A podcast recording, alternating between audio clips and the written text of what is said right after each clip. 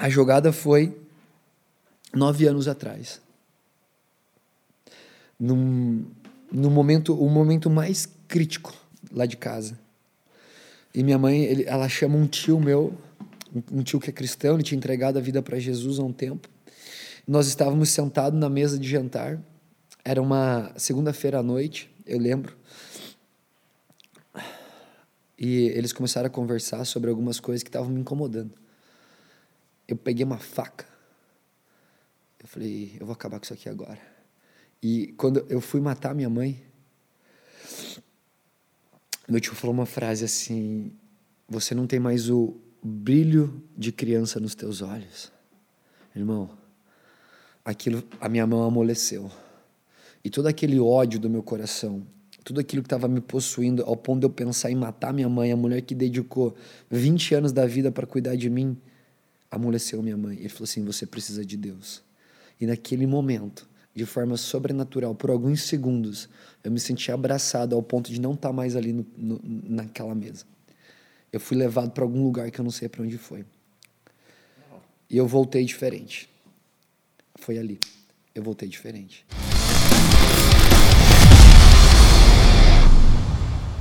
Salve, salve família! Sejam muito bem-vindos a mais um episódio do Papo Franco.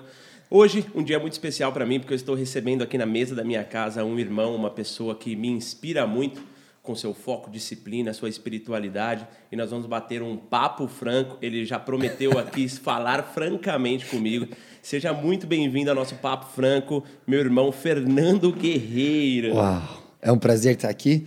Eu juro solenemente, treinei a palavra, falar com franqueza. É um prazer estar aqui. Boa, irmão. Seja muito bem-vindo. Eu estou muito feliz de receber você aqui. E eu tenho certeza que desse papo vai sair muitas palavras de transformação para as pessoas que vão nos ouvir.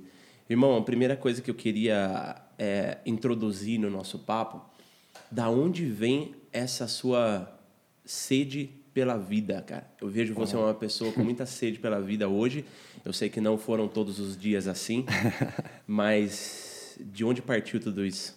Na primeira vai me fazer chorar. Aqui você tem que ficar totalmente à vontade, as pessoas realmente se emocionam, porque o papo aqui, por ser franco, ele é um papo que vem na profundidade. Então, aonde tem emoção, né? As coisas fluem e também a gente traz verdade. Mas antes de você respira aí e antes de você falar, eu vou falar aqui do nosso café, que é o que nos trouxe energia para esse papo, o Expresso Forte. Temos até aqui um slogan da Expresso Forte, o melhor café se você quer ter uma máquina de café profissional na sua casa. Chame a Expresso Forte porque é um café de qualidade. É né, diretor? Expresso Forte. A arte em tomar café. Uau! Dobrou a energia agora. Irmão, diz aí da onde vem essa sede pela vida? Da morte. A minha Uau. sede da vida vem da morte. É, eu acho que quando você chega num estágio da sua vida que a morte é o último recurso e você é resgatado daquilo, é o all-in Todos os dias é all in. Todos os dias é viver com intensidade, todos os dias viver tudo que você tem para viver. É, essa é, é uma história que ela começa nove anos atrás. E. É, a gente vai chorar muito aqui. é normal. É isso aí. Mas é, o, o que, que você o que, que você traz desse dia quando você fala assim, nove anos atrás? É porque sempre quando acontece algo que é marcante na nossa vida, a gente tem uma data que pontua um divisor de águas, que pontua uma grande tomada de decisão, que pontua troca de pessoas, troca de lugares, troca de energia, para que tudo se renove, né? Então, eu tenho certeza que tem dias que foram marcados para você Bom. dentro dessa, dessa grande transformação. Para as pessoas que ainda não conhecem o tão conhecido Guerreiro, Fernando Guerreiro, ele é um, um preparador físico de altíssima qualidade, mas desde quando eu o conheci, há uns seis anos atrás, eu acho que você nem vai lembrar que o dia que eu te conheci foi numa ação beneficente de um grupo que você tinha. Nossa. Que o Renan me convidou e falou, cara, vamos comigo lá num grupo do Guerreiro. Lá no porque- MASP. Porque todas as terça-feiras, se eu não me engano, a gente se encontrava para sair, fazer doação de alimentos, cantar um, um louvor para os moradores de rua e tudo mais. E da época que você era treinador do eMove, é, você tinha uma frase que é assim: nunca é só um treino. Porque nunca era encontrar com o guerreiro e todo mundo falava, cara, eu vou pro treino do guerreiro, eu saio com o corpo cansado, mas com a energia renovada, porque você sempre foi uma pessoa, inclusive até nos momentos que você nem mesmo sabia, você sempre foi uma pessoa muito espiritualizada Uau. né? Então as pessoas sentiam isso e aí desde então eu passei a acompanhar o teu trabalho e falei assim, meu, esse cara é diferente.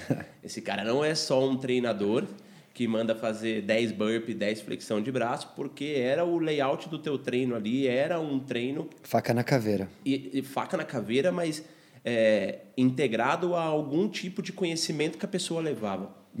E eu acho que isso é uma parada que faz também as pessoas é, trazerem algum tipo de, de diferencial dentro do mercado quando você traz uma leitura de que realmente as pessoas precisam e necessitam. Porque é óbvio, hoje as pessoas precisam sim se exercitar, as pessoas precisam mexer a máquina, como eu costumo dizer, investir na máquina, mas a torre de comando dessa máquina toda é a nossa cabeça, que é ligado ao nosso GPS, que nos direciona. Isso. né? Então, assim, eu tenho muito a, a, a, a tua visão na minha cabeça como uma pessoa que sempre foi muito solidária. E toda pessoa que é muito solidária, ela é parte, é, o início dessa solidariedade, ela vem de alguma falta no momento da vida. Algumas. Algumas É, faltas no meu caso, muitas. né? Então, me conta um pouco mais. Eu preciso, eu não posso fazer só um, um- um jabá, mas eu quero que as pessoas é, conheçam mais a história por trás do guerreiro, que é o cara do foco, da disciplina, do autoconhecimento, do desenvolvimento pessoal e espiritual, né? Então, o- a ideia do Papo Franco é trazer, pô, o que, que o guerreiro passou para se formar nessa referência que é hoje, no qual as pessoas se inspiram para possivelmente sair da morte. Porque você sabe que muitas pessoas já foram salvas por conta do conteúdo que você gera e das conversas que você tem, Muito. né? Então, é... aonde você acha que partiu essa falta? Qual foi a primeira falta que você acha que A paternidade. foi o, o alicerce dessa construção? É, eu cresci com os meus avós. A minha mãe teve que sair de casa muito cedo para trabalhar. Então, trazendo um, um background mais completo, né? Eu nasci numa cidade de 3.500 habitantes. Caramba, um bairro. Um bairro, é, é um condomínio quase, né? Lá no interior do Paraná. E a minha mãe precisou sair de casa muito cedo para trabalhar e os meus avós assumiram a minha criação, a cocriação junto com a minha mãe. É, o meu pai tinha os problemas dele e eu aprendi isso muito tarde, mas a minha mãe me deu tudo, mas não deu o que um pai poderia dar. Então, apesar da mãe, do vô, da avó, dos tios e, e todas as pessoas fazerem sempre de tudo, só um pai pode dar o que o pai tem para dar. Hoje eu sou pai e hoje eu sei o quanto isso é real. Mas eu cresci muito bem, Diogo. Eu cresci assim, cresci no interior, cresci numa fazenda, fazia tudo o que eu queria, eu me divertia, eu, cara, foi incrível. Só que chega numa fase que o filho, principalmente homem, ele precisa de um eu te abençoo do pai, que vem de várias maneiras. Sim. Que às vezes é uma frase do pai que ele fala assim: filho, você cara, está pronto, vai lá. Filho, olha, está entrando na, numa fase da vida que você precisa se comportar assim. Uma mãe não sabe como que a puberdade vem para um adolescente. Um, um- um avô, ele viveu muitos anos atrás para entender o que, que essa geração está vivendo. Então falta um pai próximo. E a minha grande referência para isso é Mateus 3,17, quando Jesus ele volta das águas, os céus se abrem, a pomba desce sobre ele e a voz de Deus: Esse é meu filho amado, o qual teu prazer. Quando essa voz de Deus vem e fala, esse é meu filho amado, qual o teu prazer? É uma voz falando, eu te abençoo, você está pronto e o ministério de Jesus começa. Que massa, velho. E é, é, é louco isso porque no, até chegar a ter esse nível de consciência que você tem hoje, é, o mundo acaba engolindo. Não tem como. Porque as distrações, é, as tentações, as coisas que o mundo tenta de alguma forma nos alimentar todos os dias, Muito. isso às vezes engole ao ponto de você ficar fechado numa bolha e ter dificuldade de encontrar realmente aquilo que você precisa para ser preenchido. Que no teu caso você teve um amor familiar, mas como toda pessoa precisa ter um amor paterno ou possivelmente uma figura masculina, porque a figura feminina ela é uma coisa mais amorosa, emocional, é, que traz o conforto, o, o, o é, sabe, o aconchego, O aconchego, é. né? E a figura masculina, ela vai trazer mais aquela coisa do tipo, bora filho, vamos É, pra guerra, mais selvagem. você precisa se mover, você precisa agir, isso, aquilo. Por que, que eu estou falando isso? Porque muitas pessoas, assim como você, hoje estão numa situação que sentem esse buraquinho Uhum. Que fala assim, cara, eu quero agir, mas eu não tenho força. Eu quero agir, mas me falta algo. Eu quero fazer alguma coisa, mas eu não sei por onde começar. Começar. E às vezes é ter esse sentimento paterno que a gente consegue encontrar com uma boa amizade com Deus. Muito. Porque muitas pessoas não conseguem, o que eu costumo dizer, ter uma boa relação paterna ou até com qualquer figura masculina que seja nessa conexão horizontal que É. está à frente dos nossos olhos. Isso é uma dificuldade muito, muito grande. forte, e tem um problema maior que normalmente você pega qualquer figura ou paterna ou de autoridade e assim, quem não passou vai passar por alguma rejeição nesse sentido, Sim. de figura de autoridade, e a gente lança essa perspectiva de rejeição para Deus. Então, eu cresci sem um pai. Eu, eu cresci um cara meio que largado, largado no sentido, faz o que você quiser, Você bro. teve os momentos revoltados? Muito. É, cara, é isso. V- vamos lá, vamos, deixa eu voltar aqui pra você entender. Então eu cresci muito bem, mas eu cheguei aos 17 anos, pensa num moleque da hora, velho. Um moleque obediente, um moleque estudioso. Oh, eu estourava, mano. Tudo que eu fazia era referência. Tudo, tudo, tudo, tudo, tudo. Comportamento, amor com a família, respeito, tudo. Só que aí eu transiciono. Eu saio de uma cidade de 3.500 habitantes e venho para São Paulo morar com a minha mãe para estudar educação física. Isso, você estava com quantos anos? 17. Cara, foi muito doido, porque no dia 1 de outubro, isso talvez de 2007 ou 2006, eu fiz o vestibular. E no outro dia era meu aniversário de 17 anos. Era muito cedo. Pra você ver o meu nível de capacidade intelectual. Eu já entrei. no- eu terminei o colegial já com a, a validação para a faculdade. Eu só precisava do meu diploma do colegial. Só que eu venho para São Paulo e, cara, eu passo um ano muito focado. Tipo, eu vim treinar, eu jogava futebol, tava buscando minha carreira de jogador, focado, focado, focado. Acordava quatro e meia da manhã, não porque queria, mas porque a gente morava é, no Intercap, no Tabuão. Era divisa do Intercap com o João 23. Eu tinha que pegar um ônibus, ir até a Santo Amaro. E assim, no ponto inicial do ônibus já não tinha mais lugar para sentar. Então eu ia até metade do caminho de pé, espremido igual sardinha.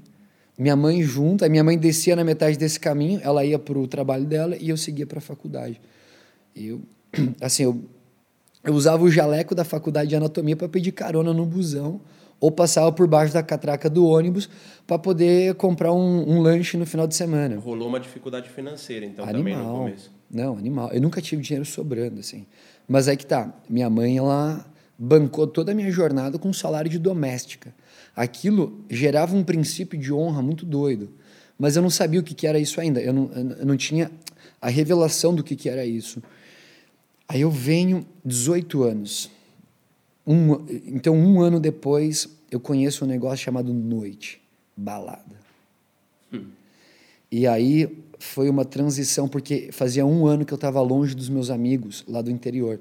E quando eu volto para visitá-los, está todo mundo chapado. Todo mundo se perdeu na vida. E os caras dando trabalho. E na minha mente, eu falei assim: para salvar esses caras, eu vou mostrar para eles como é ruim. E a primeira vez eu pego uma garrafa de uísque eu bebo quase a metade da garrafa, sem nunca ter bebido na vida. Obviamente que deu muito ruim. Deu, deu Passou muito. mal. Passei muito mal. Passei muito Mas mal. você já fez isso com a intenção de mostrar pra eles que eles não estavam no caminho certo. Não É. que você também já estava se perdendo. Não, eu tava íntegro ainda. Eu não tinha feito. Tipo, cara, eu era de boa. Eu era virgem, irmão. Com 18 anos ainda. Coisa que hoje em dia. Não, esquece. E uma coisa que eu me arrependo foi ter perdido a virgindade aos 19 e não ter esperado os 28 quando eu casei com a minha esposa. Mas enfim. É... E aí, Diogo, eu voltei para São Paulo. Então, ta- isso aconteceu lá no, no interior do Paraná. Eu voltei para São Paulo. E, cara, aquela adrenalina foi boa.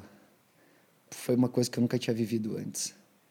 E aí eu fui para a noite de São Paulo. Só que uma coisa é você tomar um porre numa cidade de 3.500 habitantes que o cara pega você e te deixa na tua casa ou leva para dormir na casa dele e cuida de você. São Paulo o cara te soca uma droga, o cara te leva para outro lugar. Aí foi onde eu conheci Love Story, onde eu fui conhecendo. Cara, teve dia que eu acordei dentro de um carro, tava numa biqueira com o cara comprando cocaína. Aí eu comecei a esmurrar todo mundo. Eu falei, tá maluco, velho? Tipo, eu comecei a andar com uma galera muito underground, pesada. Só que aí é onde começou a mudar, Diogo? Meu relacionamento dentro de casa. O filhão da hora, obediente, estudioso. Começou a dar trabalho. Começou a dar trabalho. Só que na época eu não fazia grana para me sustentar. Então olha que doideira. Eu pegava o salário da minha mãe, que já era pouco, Pra ir pra noite. para ir para noite. Só que aí, o que a gente tem que entender? Não sei se vocês aí em casa passam por isso, mas eu passo muito por isso. Quando eu quero fazer algo bom, eu tenho que me esforçar dez vezes mais. Agora, quando é para fazer uma cagada, parece que me facilita dez vezes mais. Sim.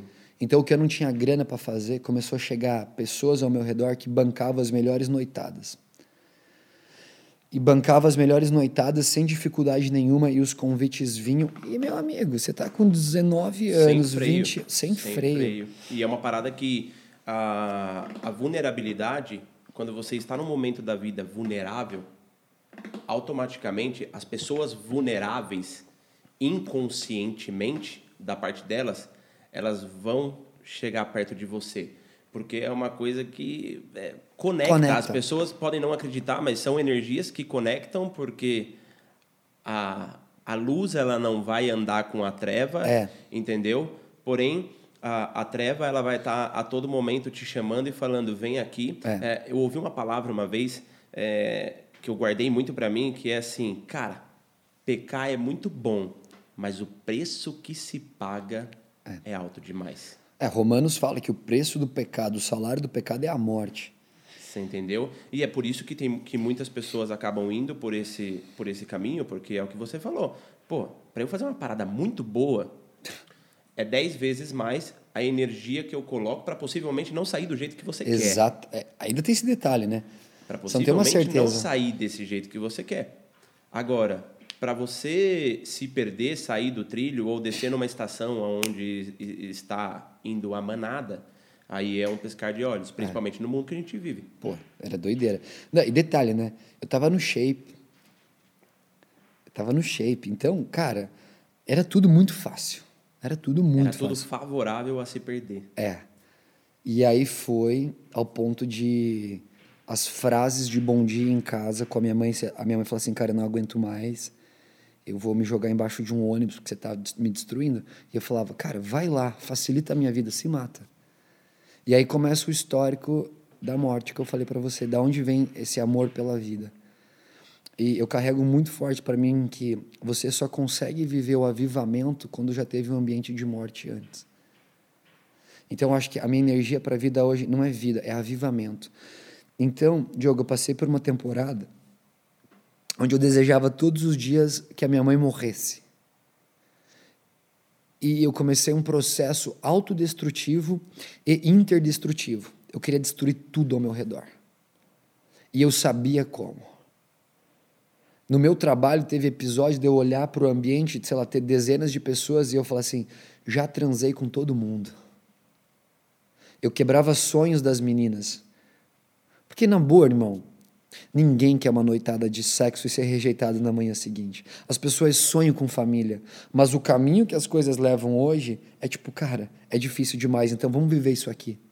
Mas não é isso. No fundo, todo mundo quer família. No fundo, todo mundo quer ser amado. No fundo, todo mundo quer compaixão. Todo mundo quer coisa boa. Mas é que demanda dez vezes mais energia. Talvez não aconteça quando você espera.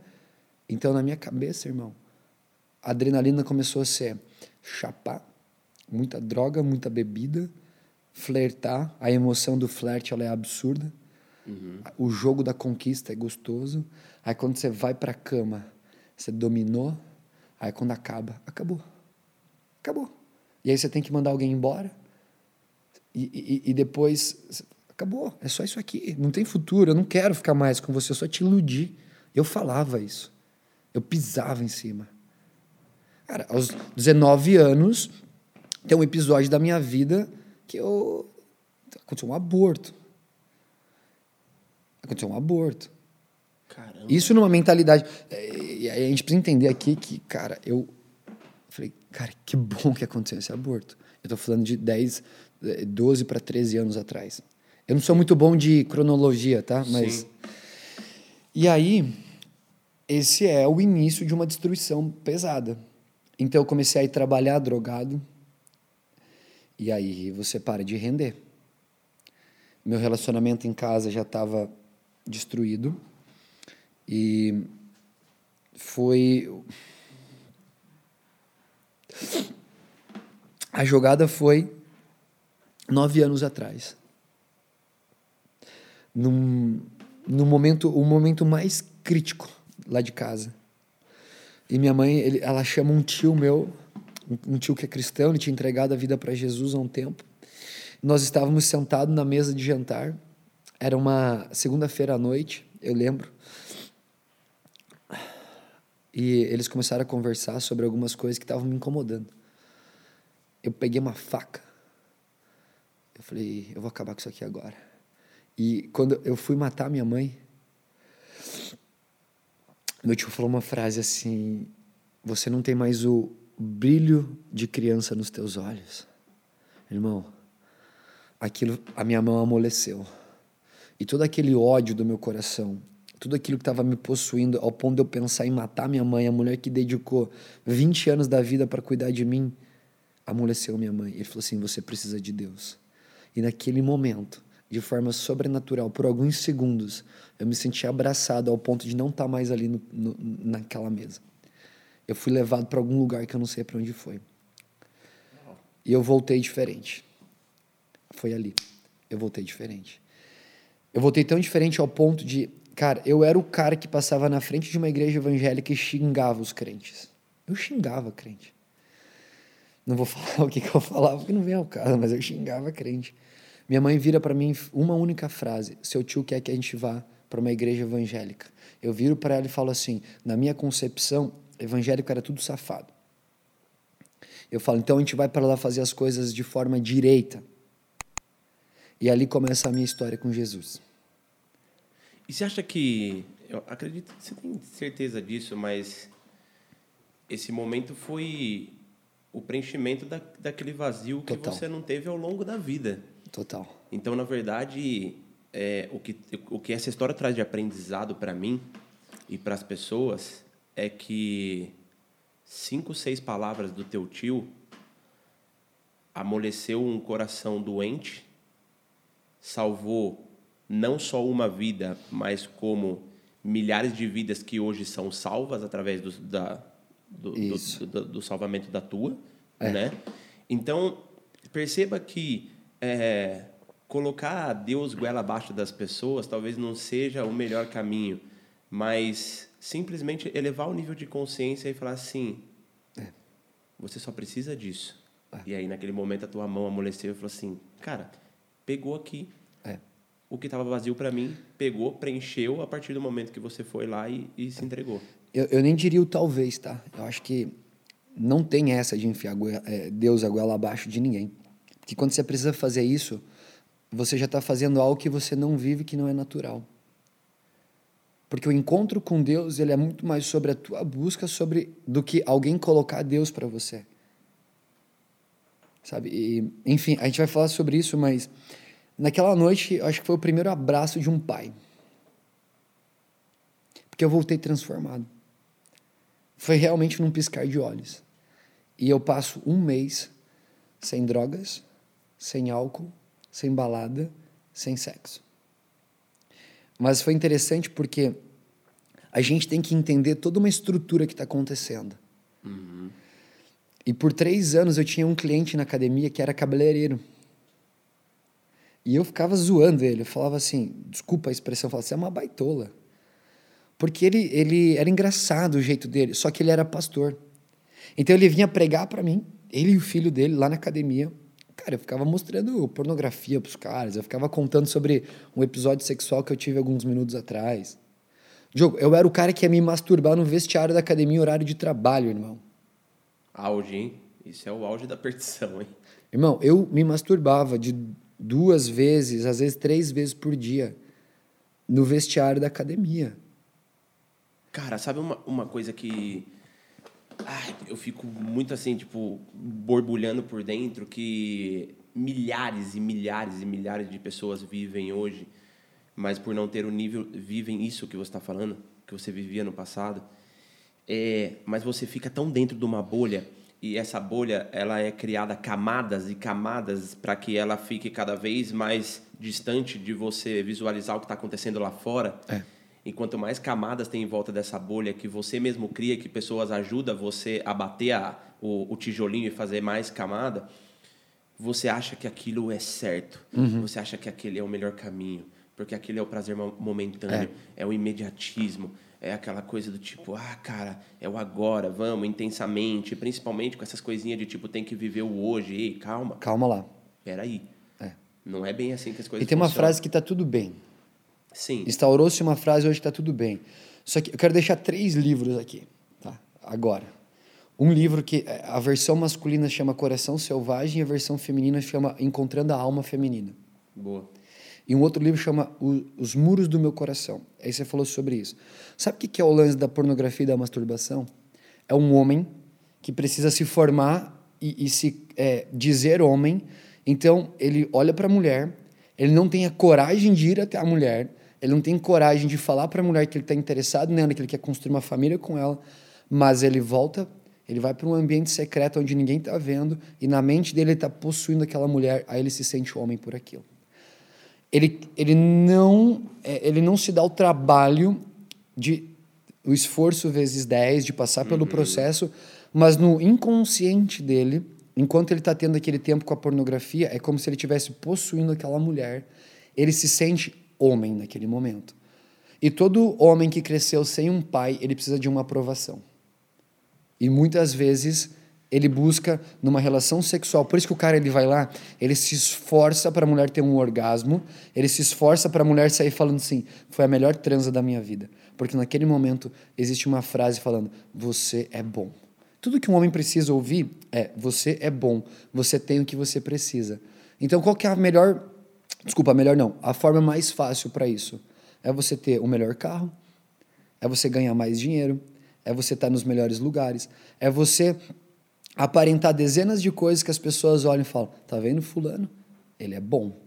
Mas por dentro não é tudo isso. Então eu pego um monte de coisas que eu possuo que me fazem ter um- uma expressão de que eu sou bom, que me confirma como homem, que traz para mim a virilidade de um homem. Até conversava com um amigo ontem, ontem à noite. Ele falou: Cara, tem homem que precisa fumar um, charito, um charuto e beber uísque para dizer que é homem. E, tipo, não é sobre isso. Né?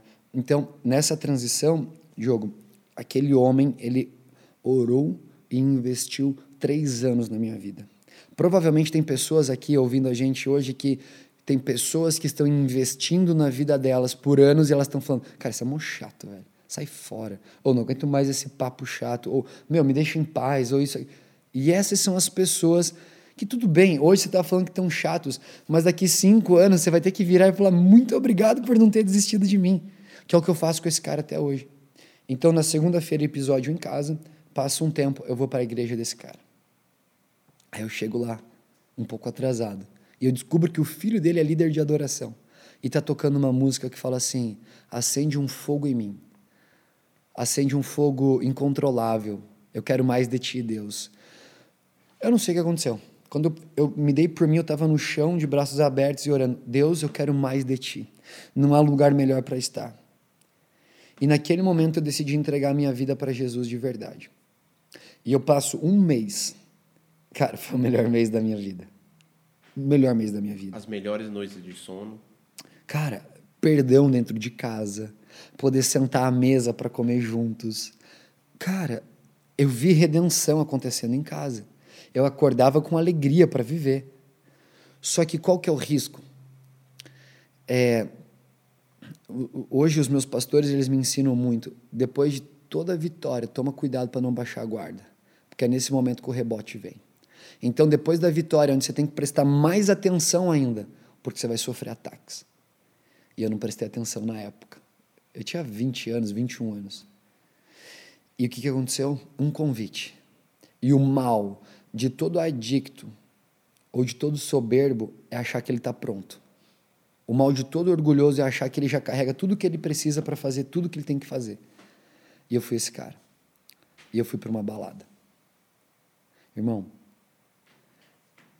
depois de um mês eu tretei com a minha mãe. Ela falou, cara, o que, você vai fazer numa balada? Olha a vida que a gente está levando, tá incrível isso aqui. O que, você vai fazer numa noite? E aí, tretamos. Falei um monte para ela. Já saí alucinado de casa. Abri meu, meu coração para, tipo, chapei, Diogo. Chapei. Tipo, coisas que eu sempre quis fazer na noitada que eu nunca consegui, tipo, ter relacionamento sexual dentro de uma balada. Aquela noite aconteceu. Aquilo que eu falei. Quando você precisa romper algo positivo, você tem que se esforçar dez vezes. Sim. Quando é para cair pro submundo, as coisas são. Então, não acha que você. Tipo, cara, tem gente que deve estar tá ouvindo a gente falando assim: não, eu, eu sou o cara. Tipo, começa a pensar que se você ser o cara hoje vai te levar para onde você quer chegar daqui 10 anos. Todas essas cara, facilidades. E, e, você tocou num ponto é, que eu gosto de falar sobre os gatilhos que nos fazem fracassar dentro daquilo que foi vulnerabilidade para a gente um dia. Então, você teve os seus momentos de fraqueza dentro da, da, da perdição, né? No mundo da noite. E aí, o gatilho para isso acontecer novamente foi um convite. Um convite. Então, pensa, você estava fazendo tudo ali, cara, tá, a minha vida está sendo transformada, a minha relação dentro de casa mudou, eu estou tendo boas noites de sono, tudo está acontecendo, o rio está fluindo. Até que vem uma pessoa, pega o bracinho e fala assim: agora sai desse rio e vem para esse aqui, que esse aqui está uhum. mais quentinho e está melhor. Então, aí a importância de. É óbvio, somos seres humanos, às vezes somos falhos no processo, no processo de filtração de pessoas, porque tem muitas pessoas que têm linguagens extremamente persuasivas, eh, os famosos. Eh, não, não a pessoa que tem linguagem persuasiva, mas também tem as pessoas. O famoso 171, que é profissional é. em te ganhar na conversa e por mais que você se sinta pronto, que você fala assim, cara, eu tenho uma estrutura psicológica, eu tenho um, uma mentalidade é, capaz de olhar no olho de uma pessoa e falar, esse cara está mentindo para mim? Não. Sempre tem uma pessoa que vai conseguir ter um, um poder de fala melhor do que o seu para conseguir te entortar. É. Então, é, é, é um ponto de atenção que fica para as pessoas.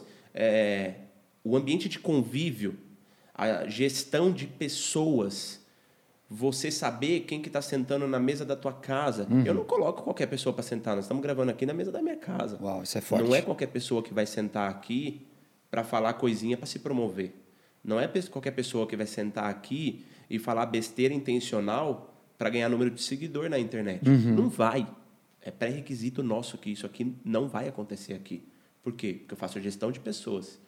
Então, essa gestão ela é necessária para que esse tipo de coisa não aconteça, por mais que a gente saiba que isso vai acontecer ao longo da vida, porque existem pessoas que estão um passo à frente é. do, do, do querer sugar, extrair aquilo que você tem de bom ou sugar e extrair aquilo que é a sua fragilidade. Exato. Porque a fragilidade, ela pode hoje não ser mais a mesma fragilidade que era antes, mas não coloca um isqueiro do lado dela porque ela pode reacender. É, e vai. E vai reacender. E vai.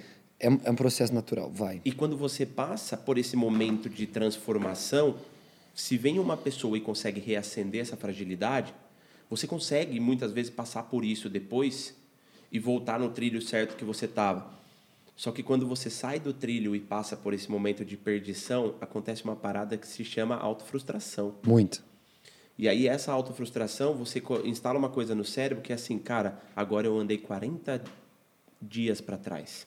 Agora eu andei muito para trás e vou ter que recalcular a minha rota. Se você não tem uma espiritualidade treinada, um convívio com o teu eu interno para falar assim, me dê direcionamento, me dê É. clarificação, coloque pessoas na minha vida para poder, cara, a gente vive hoje e você falou uma coisa do a, a pessoa que normalmente não tem o afeto paterno, ela passa por uma necessidade de aprovação do mundo por muito tempo da vida. Tem pessoas que morrem buscando isso e não conseguem entender o porquê, e não só o homem, mas também a mulher. Sim. E aí, a mulher ela não é um, se- um sexo frágil, entretanto, a mulher tem uma fragilidade emocional superior ao homem, a ponto de cair em tentações com mais facilidade, porque pegam homens que têm linguagens persuasivas. É. Então, é, toda essa necessidade de, de aprovação, tudo isso faz com que a pessoa fique mais vulnerável. Muito. E você tem que trazer pessoas para perto de você que não aproveite dessa vulnerabilidade. E eu sei que é difícil, é muito difícil. Mas quando você coloca em oração, quando você pede direcionamento, cara, eu todos os dias quando eu acordo, eu falo assim: Deus, usa a minha vida, É. tire do meu caminho tudo aquilo que não estiver alinhado com os nossos princípios e valores, porque eu não quero sair do trilho, porque eu sinto junto da tua presença que eu tô no caminho certo. É isso aí. Só que eu tô com 31 anos, cara. Eu demorei 30 anos. Tem, tem um ano que eu entreguei minha vida para servir o reino. Eu tô falando de um ano. Foram 30 anos fazendo um monte de besteira. E eu lembro que fazia um mês e pouco, mais ou menos, dois meses, que eu, eu tava passando por aquele momento de, de transformação, aquela monte de coisa acontecendo, o coração aberto e choro todo dia. Eu te liguei. Nossa. E aí a gente ficou batendo um papo no telefone e você falou assim: Nossa, irmão, cara, eu ganhei meu dia hoje por saber que você tá seguindo isso daí. A gente bateu um puta papo legal. Foi muito bom. E uma coisa que você falou para mim no telefone nesse dia, e aí percebe como que, que Deus é tão maravilhoso quando você entrega para viver uma coisa, que Deus usa as pessoas para falar aquilo que você está precisando ouvir. E nesse final de semana, é, foi uma sexta-feira que a gente falou no telefone. Nossa, eu lembro, você tinha uma viagem. E eu tinha uma viagem para fazer nesse final de semana. E foi o convite de uma pessoa que era uma viagem para conversar sobre business, mas eu sei que essa pessoa, após conversar sobre business, ela anda num caminho errado na noite. E você, sem saber de nada, falou assim: eu falei, é, você falou, pô, irmão, vamos se encontrar, vamos comer um negócio, bater um papo. Eu falei assim, irmão, é, esse final de semana para mim não dá, porque eu tenho uma viagem de negócios. E aí você falou assim: cuidado com essa viagem de negócios, porque pessoas vão tentar te levar para um lugar que não é mais seu. Uau, eu lembro disso, cara. Lembra disso? Muito. E aí, no exato momento que a gente desligou a ligação, eu falei pro, pro cara que ia viajar comigo: Cara, não vou mais conseguir viajar. Você não foi? E eu não fui para essa viagem. Uau. Não, essa parte eu não sabia. E eu não fui para essa viagem. E eu sei que aconteceram coisas que possivelmente ia ser o, o, o gatilho para eu me perder novamente. Só que aonde que entra é, o aprendizado dessa história? Eu tive a sorte de, de Deus tocar no meu coração e falar: liga pro guerreiro para conversar, porque lembra cinco anos atrás que você foi doar Deus falando comigo, né? Lembra cinco anos atrás que vocês foram doar alimentos para os moradores de rua e foi uma das primeiras vezes que você viu uma pessoa sentada com um morador de rua, uma pessoa tocando violão e ele cantando um louvor para o morador? Uau. Então, a semeadura ela não falha e quando a gente acha que, que a gente está ali no automático, servindo, fazendo as coisas e as pessoas não estão notando, e quando você faz isso sem a espera das pessoas notarem, é aí que se instala a sementinha na cabeça da pessoa, uma hora ela vai lembrar. E aí foi o que aconteceu comigo, porque até então eu nem sabia tanto do que rolava dentro da tua vida, mas para mim você era uma referência naquilo que faz uma pessoa seguir os trilhos corretos e tudo mais, dentro dos propósitos dos mandamentos que a gente segue hoje. Então, o guerreiro, naquele momento do telefone, que eu nem tinha tanto contato, me falou uma frase que foi o suficiente para não acontecer o que aconteceu com você naquele convite naquele momento. Isso. Por quê? Porque naquele momento foi a pessoa errada que te fez o convite. É. E graças a Deus não foi o que aconteceu comigo, foi a pessoa certa que eu liguei e falou: "Cara, cuidado com essa viagem". Você nem falou para não ir. Você falou assim: "Cuidado com essa viagem, porque vai rolar coisas lá que possivelmente não esteja alinhado com essa nova fase que você está vivendo". Olha como Deus é lindo, cara. E aí, é, é, eu peguei para mim, cara, e eu falei assim, pô, mas espera aí, é, eu tô ouvindo isso de uma pessoa que nem sabe o que eu tô realmente vivendo, não dentro dessa transformação, mas realmente vivendo no meio dos negócios e tudo, porque era uma viagem boa de negócios, mas aí, irmão, entra uma parada que eu prometi muito para mim depois que eu entreguei a minha vida para Deus. Eu falei assim, eu não vou olhar milhões em cima de uma mesa e colocar dentro do meu bolso se não estiver alinhado com o que eu Uau. quero para minha vida hoje.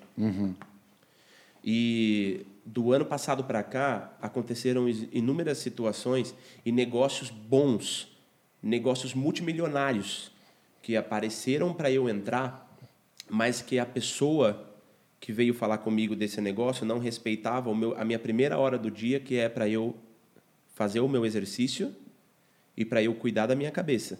A minha primeira hora do dia, quando eu acordo, eu não quero saber de nada, irmão. Se você colocar milhão em cima da mesa, eu vou falar assim, bicho, espera eu fazer meu exercício cuidar da minha cabeça, depois a gente vai conversar. Por quê? Porque eu sei a importância que é eu ter a minha torre de controle alinhada no trilho para que as coisas fluam dentro daquilo que eu quero para minha vida. Entendeu? E aí começaram a acontecer situações que eu falei assim, cara, meu Deus do céu.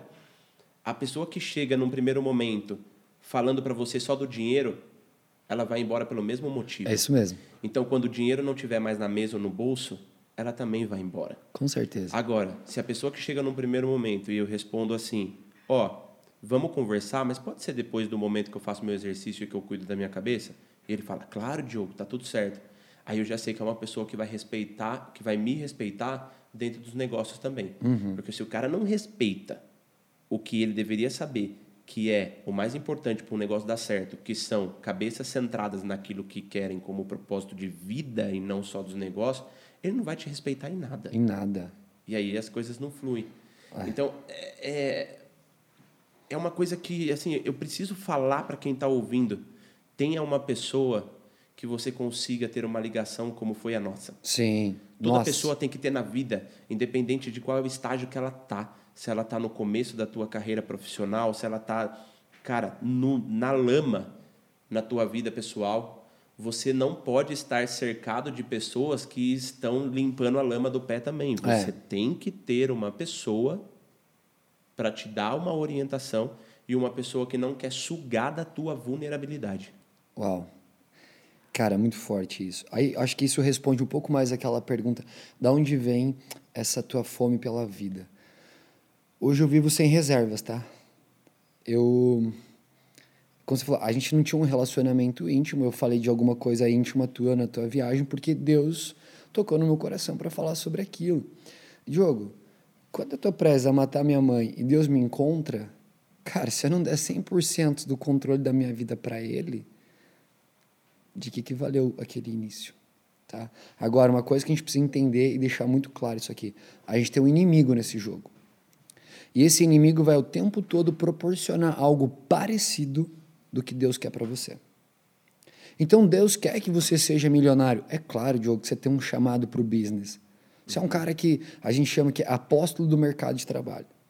Agora, existe uma diferença entre você pegar um milhão lícito e um milhão não lícito. Mas é um milhão. Aí o que, que ele vai pôr?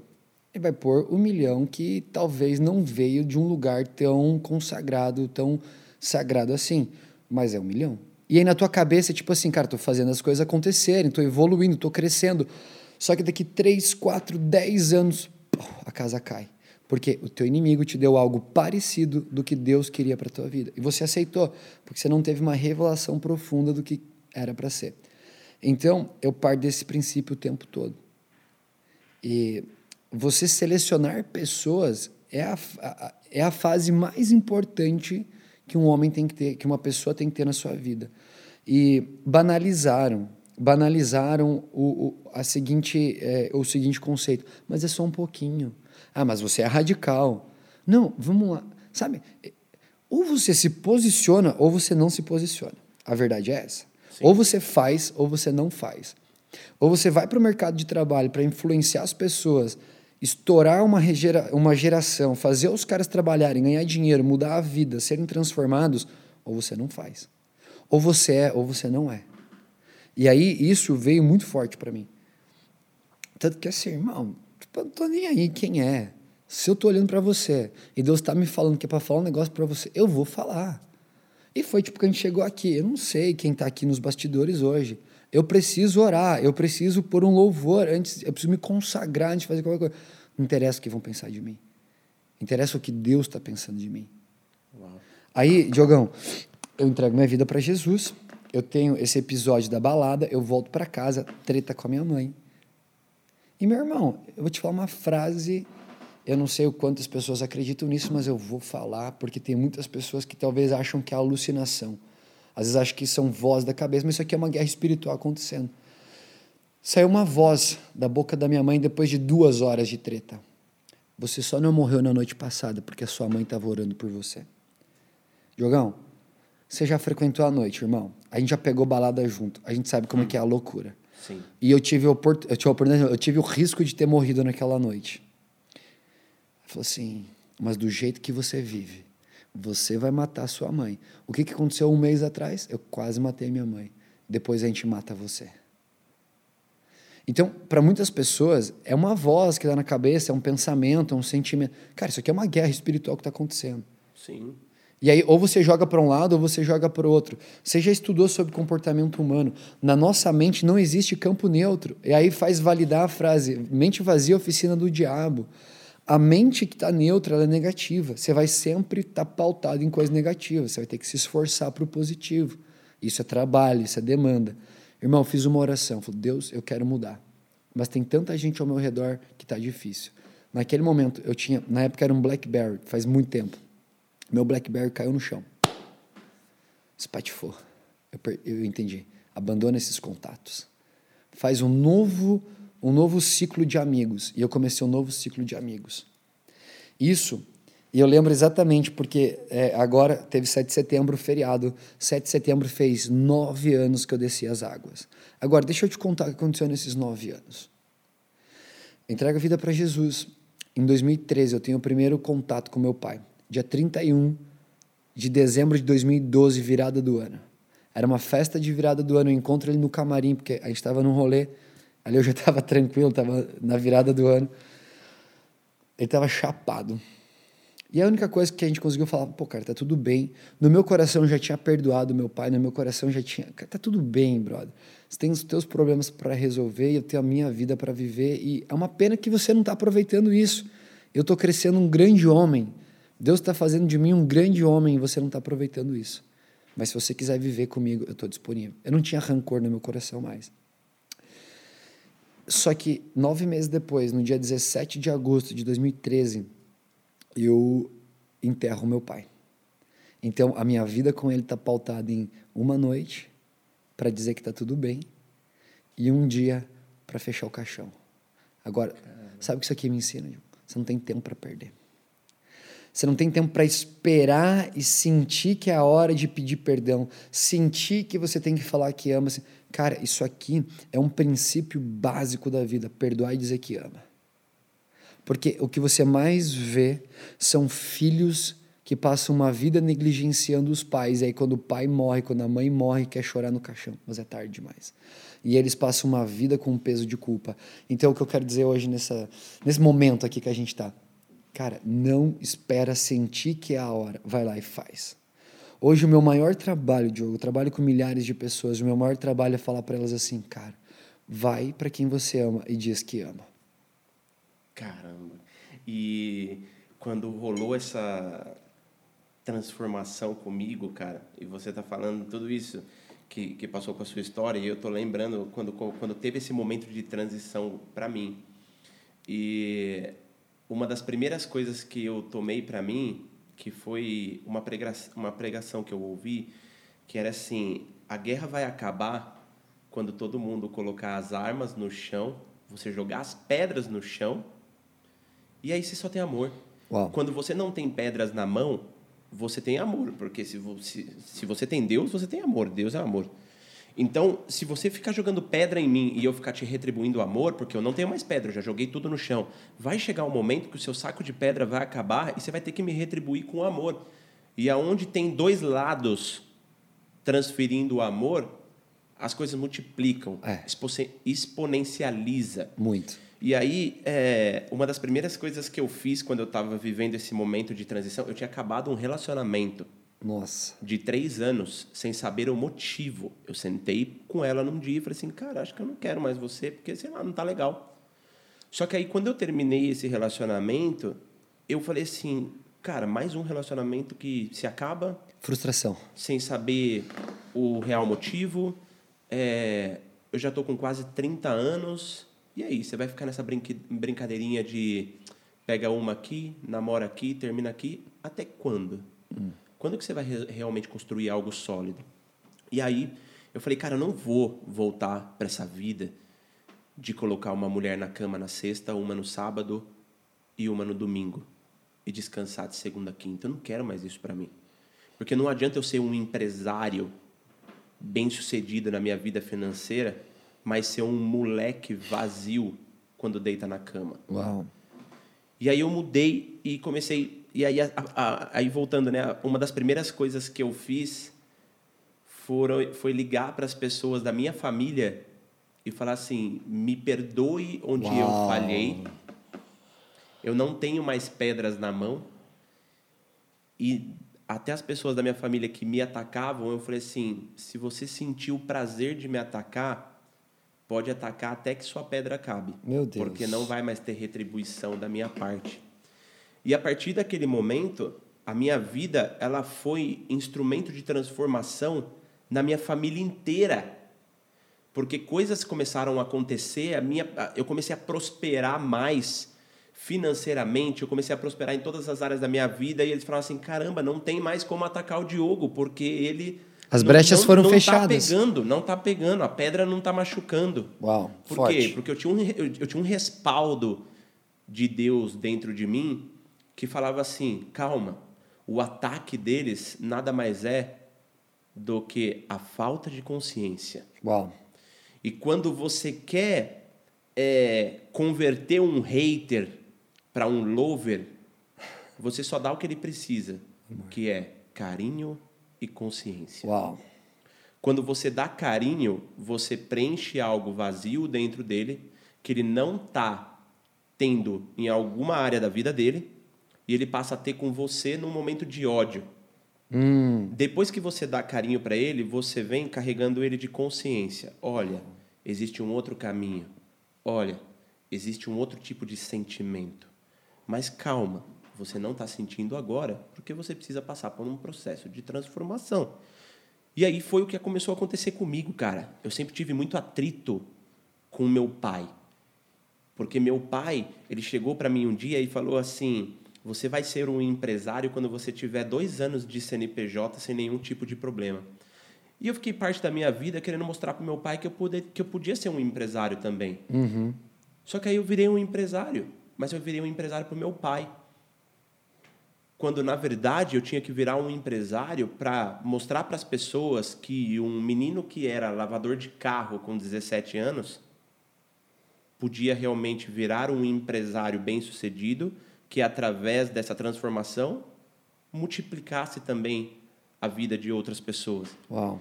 Então, eu, eu fiz tudo isso e eu lembro que eu sentei com meu pai e falei assim, pai, e, e é engraçado que o aprendizado que traz isso, que quando você abre o teu coração e a pessoa vê que você não está com pedra, dependendo do nível de consciência da pessoa, ela fala assim, putz, ele não vai ter munição para brigar comigo. Então, quer saber? Ah, vamos conversar sobre amor também. E foi assim com meu pai. E o meu pai, ele guardou tantas coisas dentro dele por muitos anos que eu nem sabia. Nossa. Nunca, nunca. Tipo, de quando eu tinha banda, quando era criança, e por conta dele estar num novo relacionamento, ele não conseguiu ir num show da minha banda. Eu nem lembro disso. Mas ele guardou isso por 20 anos, e nesse dia que eu fui pedir perdão para ele, falar que eu tinha entregado minha vida para Deus e que eu não tinha mais pedras na mão, ele falou: então eu quero pedir perdão para você por não ter ido no show da tua banda 20 anos atrás. Uau. E aí eu falei: pai, vamos viver do agora para frente, porque agora os trilhos que nós vamos andar vai ser diferente. Sensacional. Eu na minha velocidade, ele na velocidade dele. Ele está em transformação até hoje. E é totalmente diferente a velocidade de você transformar uma pessoa com 30 anos e transformar uma pessoa com 60. Não queira enfiar Deus goela abaixo. Não queira ser o dono das regras para pessoas que viveram uma outra realidade por muitos anos. Isso não vai rolar. É você chegar para uma pessoa e falar assim: sua salvação é a igreja. Sua salvação é, é isso. Sua salvação é aquilo. O cérebro da pessoa automaticamente cria uma aversão de tudo aquilo que você está É. falando. Agora, quando a sua vida calado vira exemplo para a pessoa, ela sozinha vai querer buscar saber o que foi que você fez para gerar É transformação isso. na sua própria vida. E aí, passado dois, três, dois, três meses que eu estava passando por esse momento de tr- transformação, eu falei assim, cara, agora chegou a hora de eu ligar para minha ex, no momento, para pedir perdão também para as coisas que eu falei para ela. Para pedir perdão para ela por ter abandonado um relacionamento sem razão, no qual ela me achava um maluco, do tipo, puta, ele, mais uma vez ele tá me abandonando para ir para Loucura. loucura. E aí foi aí que eu liguei para ela, chorando, e falei assim, cara, é, eu preciso conversar com você. Ela, meu Deus, mas o que está acontecendo? Eu falei, relaxa, tá tudo bem. E aí eu fui até, fui até a, a frente da casa dela, começamos a conversar, e eu falei assim, é, vamos buscar agora viver uma vida diferente? E eu prometo para você que eu estou diferente, mas eu não vou conseguir te provar isso hoje. Eu preciso de um tempo para mostrar que eu não sou mais aquele Diogo de três meses atrás. Uau. E hoje estamos juntos, vivendo uma vida como todo casal que tem as suas diferenças, que tem as suas divergências de opinião e tudo mais. Mas é o que a gente estava conversando antes de gravar. É muito fácil você conviver com pessoas que pensam como você, É. que agem como você e que só te dão amor, mas não te criticam nem te questionam. O difícil é você ter discernimento para conversar com uma pessoa que te questiona e entender o que está passando na cabeça dela para É. ver se realmente precisa ter algum tipo de mudança. Eu acho que você tá falando uma- um um negócio que. Jesus é meu maior exemplo, tá? De estratégia, de, de, de amor, de, de tudo. Cara, ele formou um grupo de 12 homens extremamente diferentes. Ao ponto de você ter que ter quatro livros na Bíblia com visões diferentes. Porque cada um enxergou de um prisma. A própria Bíblia fala que ferro afia ferro. Você precisa andar com pessoas que te esticam em amor. Agora, vamos mais profundo. Você falou dessa paz do teu guia que é Deus, né? Existe uma grande diferença entre entregar a vida para Deus e recorrer a Ele nos teus momentos de tomar decisão.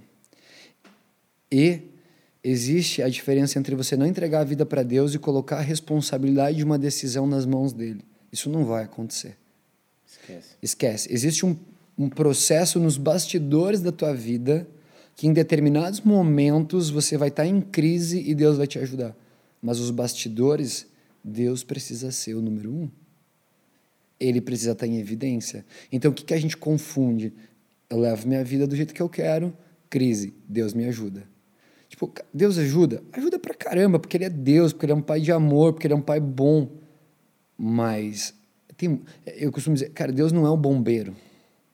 Vamos, vamos, vamos partir desse princípio, porque Sim, para ficar apagando incêndio. é, para de ligar para emergência, saca? Você sabe que o fio tá desencapado, vai dar uns curto-circuito e vai estourar um incêndio. Você sabe. Quando... Diogo, ninguém é burro, Diogo. As pessoas sabem. O que elas não estão dispostas é passar pela transformação, passar pela mudança. Cara, e eu vou falar para você. Hoje eu tô com 31 para 32 anos, tenho um filho, tenho uma família, enfim.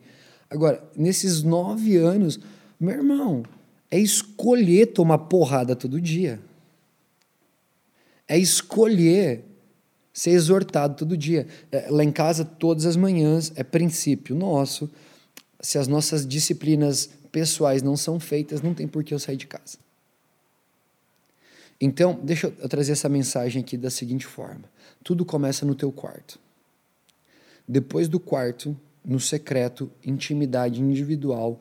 Você compartilha na mesa, que é um lugar onde os achegados estão, pessoas que, se precisar, ela vai dar o dedo na tua cara e falar: não concordo, mas vamos chegar lá. Ela vai te dar uma solução para isso aqui. Aqui você está compartilhando ideias e nós sabemos quando dois ou mais estão juntos, presentes, Jesus está presente. Aí a neurociência fala assim, mastermind. Quando duas mentes se juntam em perfeita harmonia, uma terceira mente intangível ela surge. Cara, eu tenho pós-graduação em neurociência. Eu sei que a neurociência fala de Bíblia o tempo todo. Uhum. Então lá em casa a gente tem que fazer as nossas disciplinas espirituais e pessoais primeiro. Porque eu só posso dar para alguém aquilo que eu tenho. Eu só posso falar de Deus sobre a revelação que eu tenho. Então, se eu estou enfiando Deus a goela abaixo de alguém, é porque eu não estou tendo uma revelação de Deus sobre minha vida. Sabe aonde que é a revelação de Deus sobre minha vida? É quando eu chego num ambiente e na contracultura eu faço as pessoas olharem e falar assim, eu faço o que eu digo é, de forma genuína, de forma só por estar lá. Uhum. A pessoa, cara, esse cara é diferente.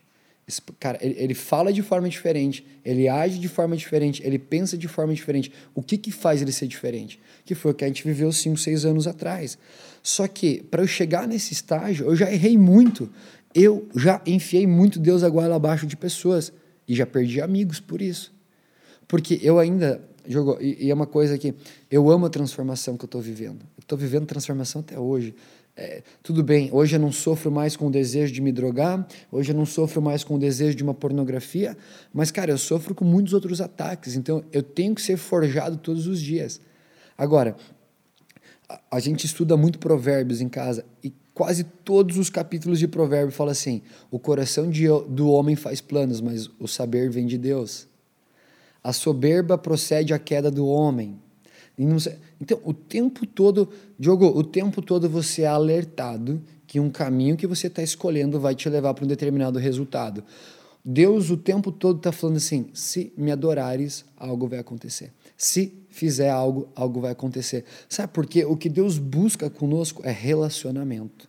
Então, o ser filho é princípio número um para qualquer coisa acontecer. Então, muitas vezes a gente quer fazer uma empresa dar certo, fazer um casamento dar certo, fazer um projeto. Você precisa ser filho. Isso aqui é muito importante porque o que mudou a minha vida foi uma frase do seguinte ponto. Um pastor, meu pastor, obrigado Teófilo Hayashi por falar isso para mim. Ele falou assim: Eu acredito no seu chamado acredito no seu chamado de, de preparador físico e desenvolvedor de pessoas, mas o teu chamado número um é ser filho. E quando o teu chamado número um não está no prumo, pode ser que você comece a desviar um grau, dois graus, três graus, e aí quando você percebe, você já está totalmente fora do prumo, o teu filho não te admira mais, o teu casamento já não é mais um casamento que glorifica o nome de Deus, as pessoas vão olhar e a tua vida não condiz com o que você fala um grau é o suficiente para destruir o teu chamado. Cara, e você falou assim, né, que o que Deus na verdade quer é a, a nossa porta aberta para o relacionamento com Ele. E o que que acontece? É, e eu era uma dessas pessoas. Para mim, é, falar com Deus era deitar na cama, rezar, coisas prontas obrigado pelo dia de hoje e vamos embora. Para mim era isso. Mas ainda bem que você fazia isso, tem gente que nem isso faz. Então, mas é, aí eu trago para uma situação real da vida de que não adianta você usar o Deus como bombeiro para apagar os incêndios que possivelmente é, foi você que pegou o isqueiro ainda e colocou lá na ponta da montanha e quando você vê a montanha tá pegando fogo em tudo. Então não adianta você socorrer a Deus só nesse momento. E muitas pessoas perguntam para mim assim, Diogo, mas cara, eu tenho dificuldade de criar esse relacionamento. Eu não sei como, porque não tem como eu acreditar naquilo que não vejo. Isso é o que eu mais recebo hoje de mensagens por conta das pessoas verem que eu mudei o meu tipo de conteúdo, as minhas condutas e tudo mais. Uhum. E eu costumo orientar assim: eu falo, cara, conversa com Deus como o teu melhor amigo bate um papo com ele de brother. É. Chega falando assim, cara, desculpa aí a minha ausência por muitos anos. É. mas vamos sair dar uma volta e cria a tua imaginação, você caminhando com Deus, abrindo o teu coração para escutar o que ele tem para te falar. E ele vai te falar em poucas horas com pessoas, com sentimentos, com sinais. É. Só que se você é a pessoa como aquele amigo chato que só liga falando assim, cara, errei, me empresta um dinheiro? Cara, errei, me ajuda aqui. Ou, deixa eu te falar, vamos comigo em tal lugar para me ajudar a arru- arrumar isso, a arrumar aquilo. Então, se você é aquele amigo que só chama para ficar pedindo, pedindo, pedindo, pedindo, você se torna uma pessoa chata. Não seja essa Inconveniente. pessoa com Deus. É. Então vai lá e fala assim, cara, obrigado por eu estar aqui respirando.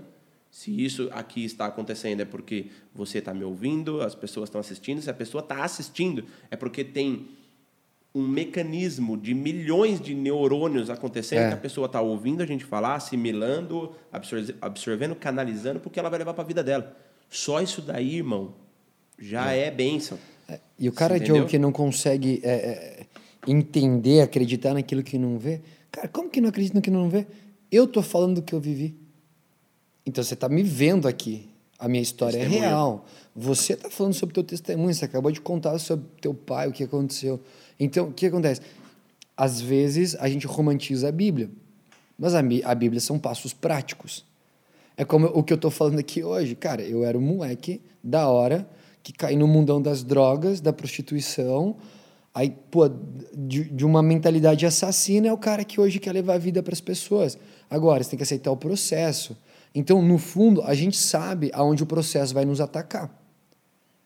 E eu falo nos atacar porque vai doer, brother. Dói. Não, você vai ter que dizer sim para algo que está te atacando. Só que qual que é o ponto? Quando você começa a entender o processo, você olha e fala assim, cara, antes eu fazia isso aqui, hoje eu não faço mais. Antes eu passava por isso, hoje eu não passo mais. Hoje era da... hoje não é mais. E você começa a ver pequenas coisas. Então assim, quando eu falo que num piscar de olhos, naquele jantar, Jesus me encontrou, ele me encontrou num piscar de olhos e nos últimos nove anos nós estamos tendo um relacionamento. Ao ponto de, sei lá, alguns meses atrás ele falar assim para mim: você está sendo negligente nisso. Eu, tipo, "Ma- mas Jesus, é, você é negligente. Você precisa melhorar. Agora, o que, que acontece? Quando eu começo a frequentar uma igreja, eu quero fazer as coisas do jeito certo. Então existem duas coisas aqui, tá? Você tem que encontrar pessoas sérias, como em qualquer lugar, empresa, família, igreja, qualquer ambiente, você precisa buscar as pessoas certas e da maneira certa. Então, se eu quero relacionamento com Deus, o que eu preciso fazer? Basicamente quatro coisas: Bíblia, oração, adoração e jejum. Então eu entendi quatro princípios espirituais que eu precisava estabelecer na minha vida. Eu fui estabelecer esses princípios. Porque é muito difícil a gente entregar a vida para Deus e achar que tudo mudou. Na verdade, tudo está em mudança porque eu quero mudar. Só que eu preciso passar por esse processo de trabalho nos bastidores. Então, por isso que eu falo assim, eu estava falando antes, tudo começa no secreto de forma individual. Depois você traz para a mesa para compartilhar. Por último, isso sai da porta da tua casa e toma é, é, evidência, influência e relevância na sociedade. Então, hoje, quando eu subo num palco para pregar para 500, para mil pessoas, eu só estou pregando o que já aconteceu no meu quarto. O que Deus me revelou no íntimo, no secreto, o que Ele tratou no meu coração, a revelação que veio dele. Porque hoje a gente está cheio de cópias, cara. E quanto mais cópias, menos qualidade. A gente sabe disso. É, é, pode estar aqui numa gravação. Se alguém for fazer uma cópia dessa gravação, já perdeu a qualidade original. Sim. A cópia da cópia já tem menos, e a cópia da cópia da cópia vai ter menos. Então o que, que eu faço? Eu preciso buscar no original, que é Deus. Agora, as pessoas querem encontrar um resultado, uma, uma, uma, uma resposta para a transformação no meio da, do barulho, no meio da gritaria, que é o quê? Uma bebida, uma noitada de sexo, ganhar dinheiro. São coisas que estão fazendo barulho. Você precisa da quietude. O cara que consegue ficar em silêncio com ele mesmo é porque ele está resolvendo a própria vida. E eu vou na quietude. Eu preciso do meu tempo de silêncio com Deus. Eu não falo. Cara, ontem à noite eu contei para você que eu, com alguns amigos eu fui para madrugada orar. Cara, chegou um tempo que eu deitei no meio do mato. Fiquei quieto. Falei, Deus, eu não quero falar nada, eu não preciso falar nada, eu quero te ouvir. Mas se o senhor não falar nada, tá tudo bem, porque eu só tô aqui contigo. Sabe, Diogo, porque hoje eu entendi que a paz que Deus me dá excede todo entendimento. Hoje eu entendi que o perfeito amor lança fora todo medo. Então, só de eu estar na presença dele, ele já converte o meu sistema de pensamento. Ele já acalma os meus sentimentos. E, cara, foi uma noite que eu não consegui orar. Eu cheguei, eu agradeci em alguns minutos e, tipo, cara, eu ia orar, eu não conseguia, eu, só precisava, eu tinha que estar em silêncio na presença de Deus. E às vezes a quietude, ela traz as respostas que a gente precisa. Agora, se você não procurar a quietude, você vai ser conduzido, influenciado, manipulado pelo que está ao seu redor. E esse é o ponto-chave, onde a minha vida ela começa a acontecer. De sair disso tudo. E eu lembro, cara, sete anos atrás, um culto de quarta-feira, não queria ir. Tem dia que você não quer ir. Tem dia que você não quer fazer, mas vai e faz. O que é disciplina? É você fazer aquilo que você não tem vontade de fazer, porque você sabe que a longo prazo o resultado vai chegar. Disciplina é ver a longo prazo sem ter nada acontecendo. Eu tava cansado, eu tava, eu tava triste. Eu fui pro culto, eu falei, que droga eu tá aqui. Cara, a música não tá como eu quero, o violão tá desafinado. Que droga. Eu já servia na igreja, Diogo, eu já estava participando das coisas. Eu poderia interferir. Eu falei, cara, alguma coisa vai acontecer aqui, ou eu vou embora. O cara começa a pregar e não tem nada a ver aquela palavra. Eu falo, Deus, o que, que você está fazendo? Por que, que eu tenho que estar tá aqui hoje? Eu quero ir embora. Ele falou, fica. Então, às vezes, o que está te incomodando é o que você precisa dar atenção Deus, alguma, alguma coisa está acontecendo aqui. Não foge do que te incomoda, vai para cima, não coloca a poeira para debaixo do tapete, levanta o tapete, olha para a poeira. Tem problema na sua vida, não corre, olha para ele, vai de frente, espera que algo vai vir de revelação para você resolver esse negócio. Agora, problemas administrados são gigantes adormecidos, eles vão acordar uma hora. Irmão, no final, o culto demoraria uma hora e quarenta, demorou duas horas e meia. O cara ainda pede para fazer uma roda no final. Eu falei, irmão, já quero estar tá eu quero ir embora, não quero fazer roda, que coisa chata. Aí ele pega um violão, vai pro meio da roda. E começa blém, blém, blém. Eu falo, meu amigo, deixa eu ir embora. Ele roda, ele para na minha frente e começa. Grandes coisas estão por vir. Aí, vocês não querem que eu cante, né, mano? Eu acho que cada um na sua graça. Vão acontecer nesse lugar. É isso aí. Grandes coisas estão por vir.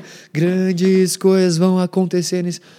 Meu amigo, ele fica ali acho que uns 10 minutos falando essas frases. E aí o cara queria ir embora. Ele está submerso pela presença de Deus, de joelho, arrebentado. Eu não fazia a menor ideia o que essas grandes coisas. Alguns minutos depois ele me levanta, ele fala assim: hoje Deus está estabelecendo uma autoridade sobre você.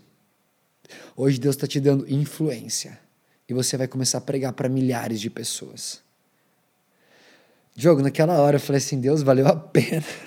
O que era chato antes se tornou a coisa mais gostosa do mundo, porque, irmão, o romper, na hora do romper, na hora que tipo, você tá para cruzar o portal do romper, vai ser o momento mais difícil da tua vida, e é por isso que chama milagre. Caramba, No momento que parece que nada está fazendo sentido, no momento que você não tem mais força, no momento que você não sabe de onde vai vir, é ali que você tem que perseverar. Imagina Daniel, Daniel orou por 21 dias, aí vem Gabriel, o anjo Gabriel fala assim: "Cara, você não sabe a treta que eu tive para poder vir aqui responder a tua oração.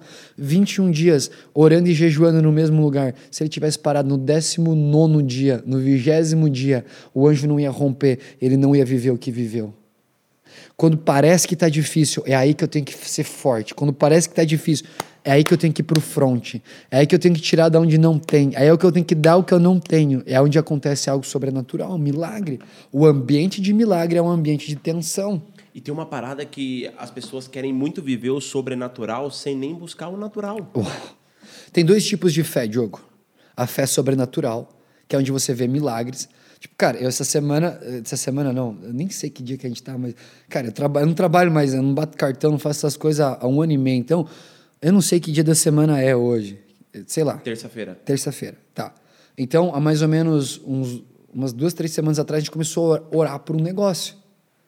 Mano, numa sexta-feira à noite. Que corretor de imóvel que manda uma, uma mensagem sexta-feira à noite? Aí a gente marca de, de, de, visitar o imóvel. Detalhe, eu estou orando há um ano e meio para ir morar nesse condomínio. Vou, vou antecipar essa história aqui, para você entender o que é um ambiente de tensão. Na época eu queria morar naquele condomínio, não tinha casa, eu tinha dinheiro para pagar. Aí, esse cara liga, a gente marca segunda-feira, assim, para ir. Olha como que os detalhes fazem a diferença, tá? A, visita é marcada para 11h30. O primeiro atraso já acontece de quase 20 minutos. Eu já tô pistola. Eu odeio atraso. E para mim já tava assim, cara, vamos deixar isso aqui para lá. As pessoas não estão honrando com o meu tempo. Olha aqui, na minha cabeça. Aí Priscila, minha esposa, amor, te amo, obrigado pela tua sabedoria, você é a mulher de provérbios, virtuosa, glória a Deus pela tua vida. Ela falou, não, calma, vai dar tudo certo. A gente manda mensagem e tal, não sei o quê. A gente entra na casa, a casa é na melhor rua do condomínio. E os caras começam a mostrar a casa. E uma mesa igual essa tua aqui, irmão. O cara fala: tem problema essa mesa ficar? Eu olho para minha esposa e falo: não tem o menor problema, brother. É uma mesa gigante assim. Eu falo: não tem o menor, menor problema. Enfim. Eu subo com o cara para ver os andares de cima, os quartos da casa. A Priscila fica com a esposa e a sogra do cara. Eu volto e eu descubro que a família é da minha igreja. Só que eu faço parte de uma igreja que são milhares de membros. Então, tipo, cara, por culto são 3 mil pessoas, coisas assim. Então, você não encontra, você não conhece todo mundo. Irmão, só que olha onde está a chave. Quando eu acordei, eu sabia que ia ter uma visita. Eu falei assim, Deus,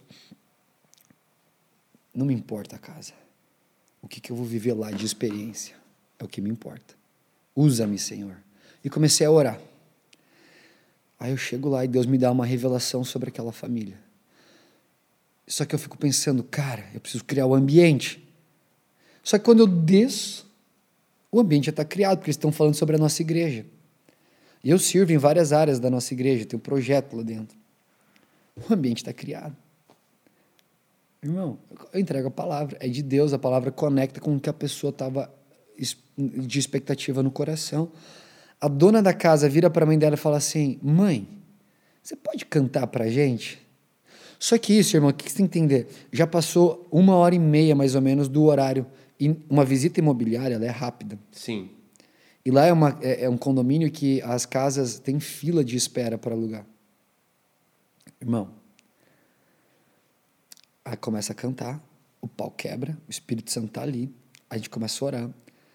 Aquele encontro com o Espírito Santo acontecendo, a gente escuta um carro derrapando lá fora. Para encurtar a história. A próxima visita da casa chegou, o louvor estava rolando, a pessoa fica irritada, começa a tretar com o corretor e vai embora. Aí o dono fala: não era para ser mesmo, então a casa é de vocês.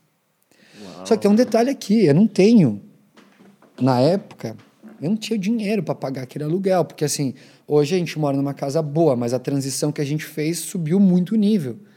Eu falei, tá bom, Deus. O senhor já mostrou que é para a gente estar tá lá quando chamou, mostrou aqui, agora a gente precisa de provisão. Irmão, você não sabe. Nos 45 do segundo tempo, no apito final, a gente recebe três meses de aluguel. Alguém paga três meses do nosso aluguel. E aí vocês entraram na casa. A gente está só esperando o, o, contrato ser formulado ah, agora. Agora, isso. agora. agora. Eu estou falando isso aqui aconteceu semana passada. Só que o que acontece? Eu poderia ter olhado para a Priscila e falado assim, amor, dos projetos financeiros que a gente tem, esse custo não entra agora. Você é empresário, cara. Você sabe que entra muito dinheiro, mas você investe muito dinheiro. Sim. Então, não é o tempo todo que você tem dinheiro para jogar ali e aqui. Então, você tem um planejamento a longo prazo. Se você não tem um planejamento a longo prazo com o seu dinheiro, você vai estourar, você vai quebrar. Num primeiro pensamento, a gente podia falar assim, cara, a gente não tem esse dinheiro. Só que, mano, quem que manda uma mensagem para você sexta-feira à noite? Falando, nossa, você precisa ver a casa porque... é-" E quando você chega na casa, a casa é de, dos caras da tua igreja. E a gente parece que demora para não acreditar, mas a gente demora às vezes para aceitar que uma coisa que a gente pediu está acontecendo. É isso, brother. Ontem eu tava, eu tava com esses meus amigos à noite e o cara falou assim: Irmão, você acha que o teu filho tá preocupado com alguma coisa agora em casa? Que ele sabe que tudo que ele precisa ele tem. A gente tem que ser assim com Deus. Então, esse foi um detalhe de um romper que a gente viveu. A gente está orando há um ano e meio pela casa. Cara, e olha que louco, porque aí, né, no, no ano passado, quando eu estava nesse momento de transformação, aí eu cheguei e falei assim para Deus: eu quero um lugar que consiga reunir pessoas e que todo mundo que entre ali dentro escute falar o teu nome. Meu Deus. E eu queria uma casa em Alphaville, onde eu moro hoje e tal.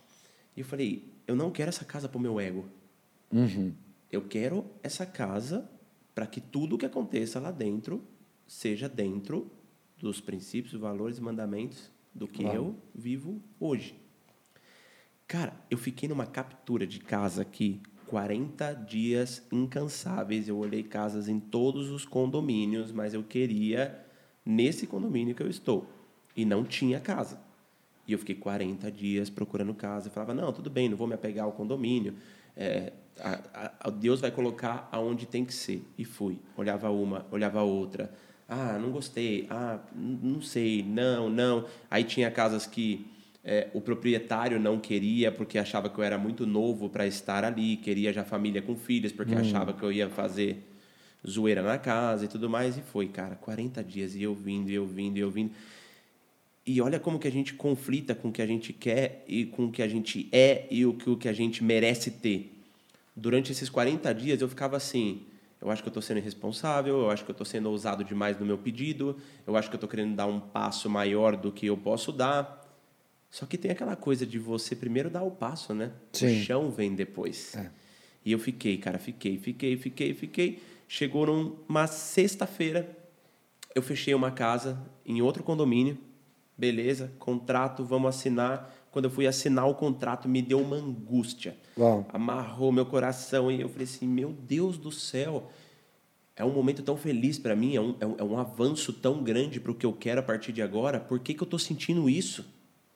Era para eu estar alegre, era para eu estar em paz, feliz, isso, aquilo. Cara, eu obedeci. Aí eu lembro que eu liguei para Stephanie e falei assim, cara, eu não estou me sentindo bem, era para eu estar feliz, a gente já pode pular na casa na segunda-feira. Ela falou assim, escuta. Ela só falou assim, escuta. Eu falei, tá bom. Eu liguei pro cara, o cara ficou tão bravo, cara. Eu falei assim, eu não vou mais ficar com a casa. Por quê? Não, é, eu tive alguns contratempos aqui, eu não vou mais ficar com a casa. Irmão, eu cancelei o contrato uma hora e meia depois. Uma corretora me ligou e falou assim: Diogo, acabou de vagar uma casa no condomínio que você quer. Meu Deus. Quer vir ver? Eu falei: agora. Peguei o carro, vim aqui com meu irmão. Meu irmão estava em São Paulo comigo nesse dia. Irmão, eu pisei dentro dessa casa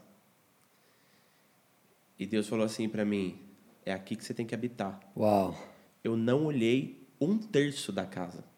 Eu falei para a corretora: essa casa é minha, independente de quais são as coisas contratuais que venham a acontecer de dificuldade no processo de assinatura. Mas é aqui que eu tenho que ficar. E aqui nós estamos gravando Sensacional. esse papo. Galera, se você tá gostando desse papo aqui com o Guerreiro, meu irmãozão, dá o seu like, se inscreve no canal, ativa o sininho, faz um comentário é, qual foi a chave que você virou, se você teve algum insight aí que possivelmente vá transformar de alguma forma a tua vida a partir de agora, depois de Uau. escutar esse papo. Irmão, é, antes da gente fechar, porque se deixar a gente vai seguir mais umas duas horinhas conversando, eu queria que você falasse algumas coisas assim, tipo, eu vou fazer uma. Eu vou pedir para você responder, e aí você responde para as pessoas que estão. Posso só concluir a história lá do- da- daquela Pode, noite? pode, manda, Dois manda, minutos. Dois minutos. Aí o cara vira pra mim e fala: você vai pregar pra milhares de pessoas. Eu, na minha mente humana, falo assim, cara, amanhã eu vou pra um estádio. E, e nesse estádio, sabe aquelas paradas loucas que você começa a imaginar. E não foi bem assim que aconteceu. né? Demorou um tempo. Demorou um tempo onde eu tive que renunciar. Eh, Eu consegui chegar num pico profissional da minha vida, mas num lugar que não glorificava Deus. E Deus falou: Você quer a fama ou você me quer? Eu te quero, Deus. Abandonei. Um mês depois a gente começa. Detalhe: abandonei. Tive... Eu já tinha largado oito anos de trabalho na academia que eu trabalhava. Aí abro mão desse pico que eu te falei, começa o e-move. Só que o que a gente tem que entender? Eu saí, do, eu saí de um salário confortável para zero de dinheiro, só com uma palavra de Deus. Eu só tinha uma palavra de Deus. E a única pergunta que eu falei pro Thiago, que você conhece, falei assim: cara, eu tenho liberdade espiritual aqui? Aí ele falou: você tem o que você quiser, só não estraga tudo. Em dois meses, mais ou menos, a gente conquistou centenas de clientes. O jogo virou. Só que nesses dois meses foram, se eu não me engano, nove pessoas libertas de depressão por causa daquilo que você via no final do treino. Porque na segunda noite que eu estava lá naquele parque, depois de um treino, eu estava frustrado. Eu falei, Deus, o Senhor me tirou do conforto, o Senhor me tirou de onde eu estava, me deu uma palavra e não está acontecendo. O que, que eu tenho que fazer? Aí veio a voz de Deus. Você precisa começar a curar a alma das pessoas através do teu dom, que é pregar. Eu sentei na mesa do meu pastor na mesma semana e falei assim: Pastor César, Deus falou que eu tenho que pregar. Só que se eu falar de Bíblia no lugar que eu tô, a primeira coisa que eu vou tomar é uma pedrada no meio da cabeça. Ele falou: então você vai começar a contar as tuas experiências com Deus, contextualizando no ambiente. Então eu tive alguém. Primeiro, eu fui ter meu tempo de solitude com Deus para ouvir o que Ele queria. Segundo, eu fui me aconselhar com alguém que poderia me colocar num ambiente de produtividade. Terceiro, eu obedeci. E aí, Diogo, sendo muito breve aqui, tá? Foram seis, cinco para seis anos incríveis na WeMove. Onde eu, eu, eu não só preguei para milhares de pessoas, eu trouxe, eu, assim, não me entendam com soberba, mas Deus me usou para trazer milhares de pessoas para o reino. Comecei a viver projetos você não tem ideia. Eu comecei a viver projetos onde tinha 21 países unidos por 21 dias, conferências gigantescas. Agora, pandemia veio, Deus pediu de novo a minha carreira. Em meio de pandemia, minha esposa parou de trabalhar, ela estava grávida, o meu salário estava caído por, eu tinha, sei lá, eu tinha 30% do meu salário. Deus falou: sai. Quando eu falei sai, eu recebo uma proposta da minha igreja para trabalhar lá. Só que a proposta, meu amigo, não pagaria as fraldas. Numa igreja você trabalha por propósito, por propósito, por princípio, você não trabalha para ganhar dinheiro. Eu falei, eu vou. A Priscila concordou, nós fomos. Irmão, nesse processo, eu comecei a orar, Deus, me dá o Brasil. Diogo, me dá o Brasil. Eu queria o Brasil, Diogo. Eu já tinha falado para 25 países diferentes. Mas eu não tinha eu não tinha marcado o meu país. Eu falei, Deus, Salmos fala: "Peça-me as nações e eu darei". Eu falei, Deus, eu quero a minha nação. Irmão, na semana que eu orei isso, dois dias depois, o meu pastor vira e fala assim: Eu estou começando um projeto com mais ou menos 80 pastores do Brasil inteiro e eu quero que você seja o coordenador físico do projeto. Nós vamos ter imersões assim, assim, assado. Irmão, eu pedi o Brasil e dois dias depois Deus me deu o Brasil e eu comecei a me conectar com todos os estados do Brasil. E eu tenho, até hoje, eu tenho feito discípulos na minha área de atuação, professores de educação física, que entendem um chamado que nunca será só um treino. Nunca será pelo exercício físico, e aonde eu sou apaixonado, que Paulo fala lá em Timóteo 1, 4, 8, fala assim: o exercício físico tem pouco proveito, no verso A. E eu falei assim, cara, isso aqui faz muito sentido, porque um, qualquer coisa sem uma revelação de Deus não tem proveito. Então, o treino sem uma revelação de Deus não tem proveito. E eu criei uma parada chamada Worship Workout. Você vai treinar em adoração a Deus, porque Paulo fala aos romanos: entregue o teu corpo como sacrifício suave, vivo. Cara, então eu vou lá me entregar para Deus. Aí, lá em, em 1 Tessalonicenses, Deus fala, é, Paulo fala, cara, você tem que aprender a controlar o teu corpo de maneira santa e honrosa, não se dando aos luxos da carne, para não se comparar aos pagãos que não conhecem a Deus. Olha essa mensagem, cara. E aí eu comecei a falar, é sobre isso aqui que eu tenho que trabalhar. E aí o cara que abandonou o trabalho, que tipo, eu não sabia como pagar as contas de um mês para o outro, eu quadrupliquei meu faturamento. Eu não estou aqui para falar sobre dinheiro, estou aqui falando sobre o princípio. Sim. Eu, eu quadrupliquei o, o, o faturamento financeiro. Agora, os ganhos de relacionamento, as pessoas que eu tenho trazido para Jesus. Multiplicaram sem. Irmão, no meio de pandemia, a gente está falando para nove países em evento, a gente está falando para isso aqui, a gente está falando. Agora, tudo isso é pautado num princípio de obediência. Então, você que está me ouvindo hoje, o princípio é obediência. Talvez Deus está falando com você nesse momento. Entrega uma área da tua vida. Cara, entrega. Não interessa o que vai acontecer. Não interessa se você. Entrega. Entrega o relacionamento. Cara, você viveu isso, eu vivi isso. Eu entreguei meu relacionamento para Deus. Alguns meses depois eu ganhei um casamento. Eu fiquei três dias na praia com os meus amigos para casar, porque eu entreguei meu, eu entreguei meu relacionamento para Deus. Eu abri mão.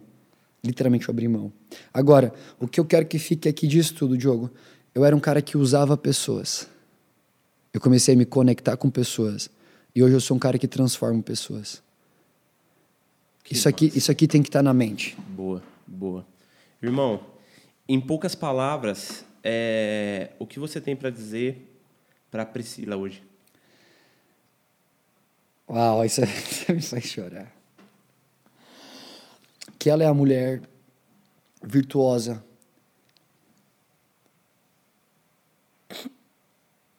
Que ela é a mulher virtuosa que edifica essa casa que sou eu. Porque nos meus momentos de aflição, é ela quem me conecta com o meu centro, que é Deus. E aí a Priscila pega o celular, liga para você via vídeo e te mostra o grande Abraão.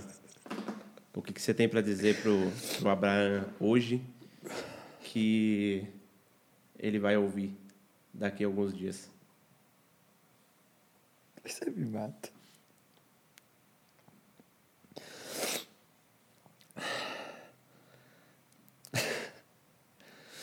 Eu falo que ele é a resposta de oração.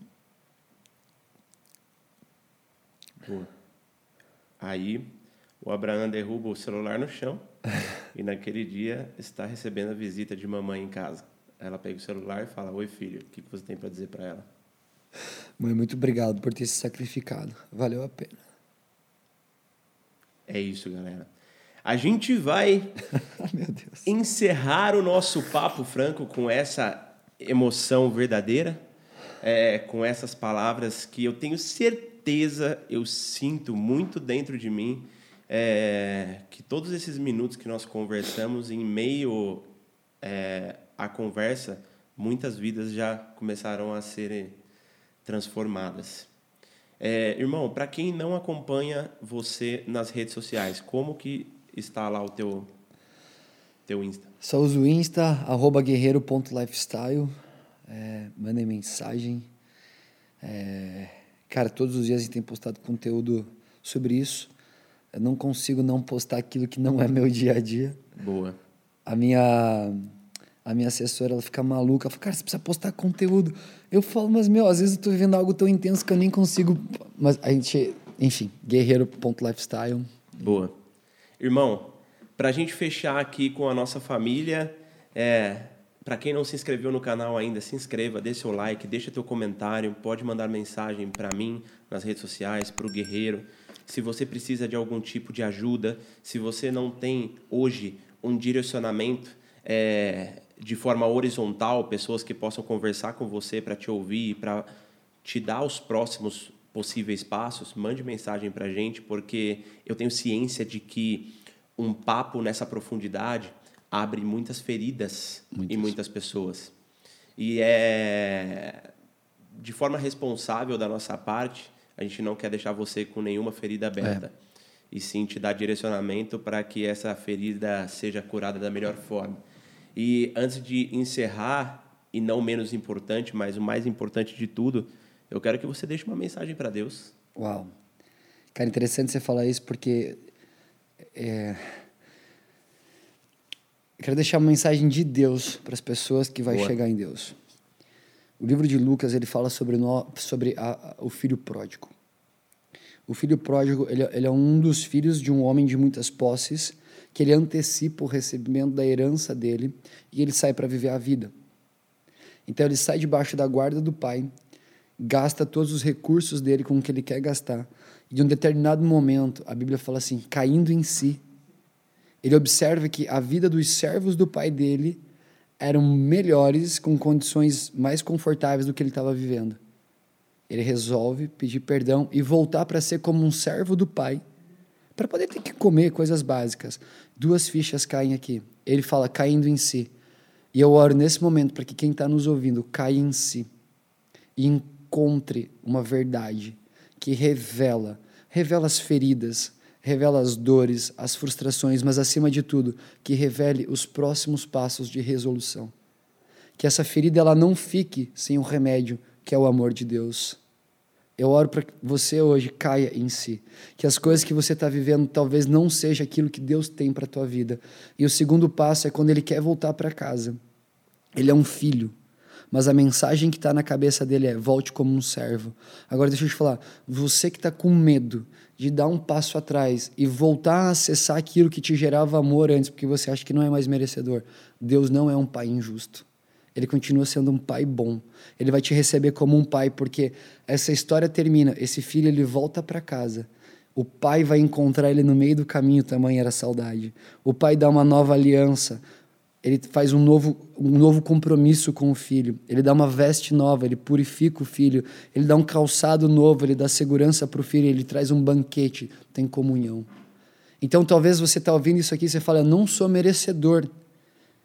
Eu não, eu, eu, eu não mereço viver isso. Eu falo, eu oro hoje para que o perfeito amor de Deus lance fora todo o teu medo e que você possa sentir agora o amor de Deus te encontrando e falando: existe um caminho novo de redenção para você. Amém e amém. Glória a Deus por isso.